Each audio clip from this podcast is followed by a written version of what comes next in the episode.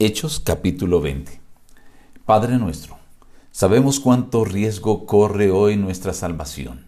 Por eso queremos que nos des tu mano y nos guíes para hacer lo necesario de tal forma que nuestra iglesia, nuestra familia y nosotros podamos ser salvos. En el nombre de Jesús. Amén.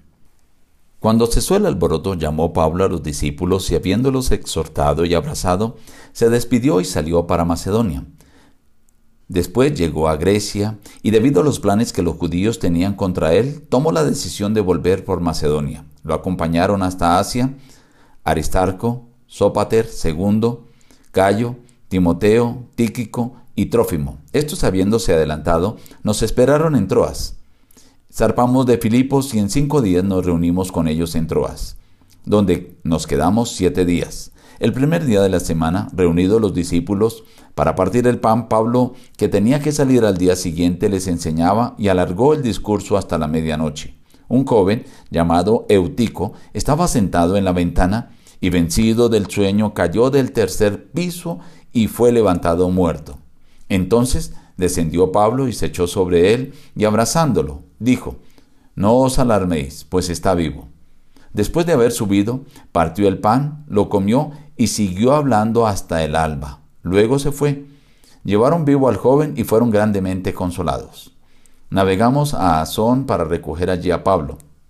Vinimos a Mitilene, llegamos de Quío, al otro día tocamos puerto en Samos, hicimos escala en Trogilio y llegamos a Mileto. Desde Mileto a Éfeso hizo llamar a los ancianos de la iglesia.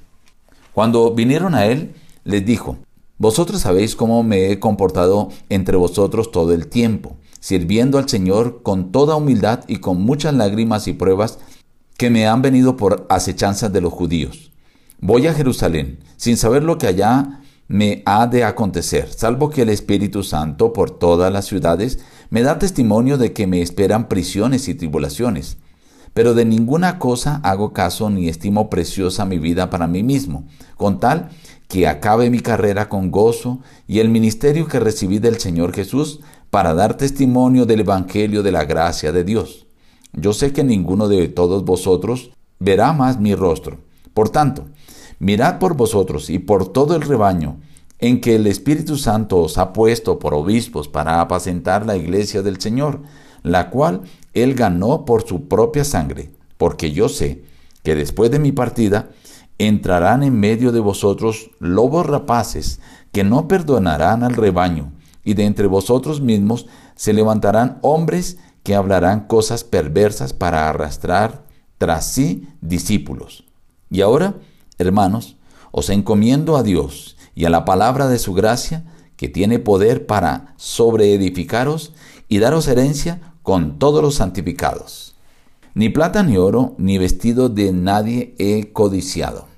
Antes bien, vosotros sabéis que para todo lo que me ha sido necesario a mí y a los que están conmigo, estas manos me han servido. En todo os he enseñado que trabajando así se debe ayudar a los necesitados y recordar las palabras del Señor Jesús que dijo, más bienaventurado es dar que recibir. En la narración de estos viajes que hace Pablo en el capítulo 20, describe dos acontecimientos muy interesantes.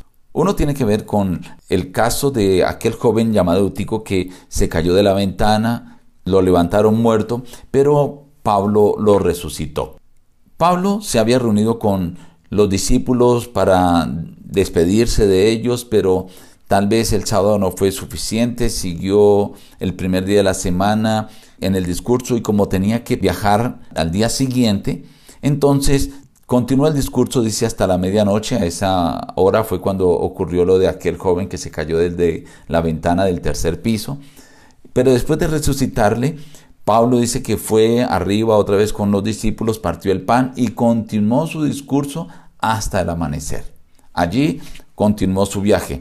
Cuando llegó a Mileto, porque no quería demorarse mucho, entonces mandó llamar a los ancianos de Éfeso para despedirse. Y en su discurso de despedida, él menciona cosas muy importantes que son para nosotros. Él dice, yo sé que después de mi partida vendrán lobos rapaces. Por tanto, mirad por vosotros y por todo el rebaño. El apóstol Pablo encomienda a los feligreses de estas iglesias, a los ancianos, a los líderes, a los que tienen un poco más de fundamento espiritual, pero él dice que aún entre vosotros se levantarán hombres que hablarán cosas perversas para arrastrar discípulos. Estimado amigo, hoy en día estamos en una situación muy similar. Por todos lados surgen lobos rapaces, personas que quieren sacar del rebaño de Dios a los feligreses, a los débiles, arrebatarlos. Son instrumentos del diablo que no quieren que ellos sean salvos. Por eso debemos velar para que no caigamos nosotros en las garras de ellos. Hoy, a través del llamado del apóstol Pablo, está la invitación. Vela por tu salvación. Vela por la salvación de tu familia y vela por la salvación de los miembros de tu iglesia.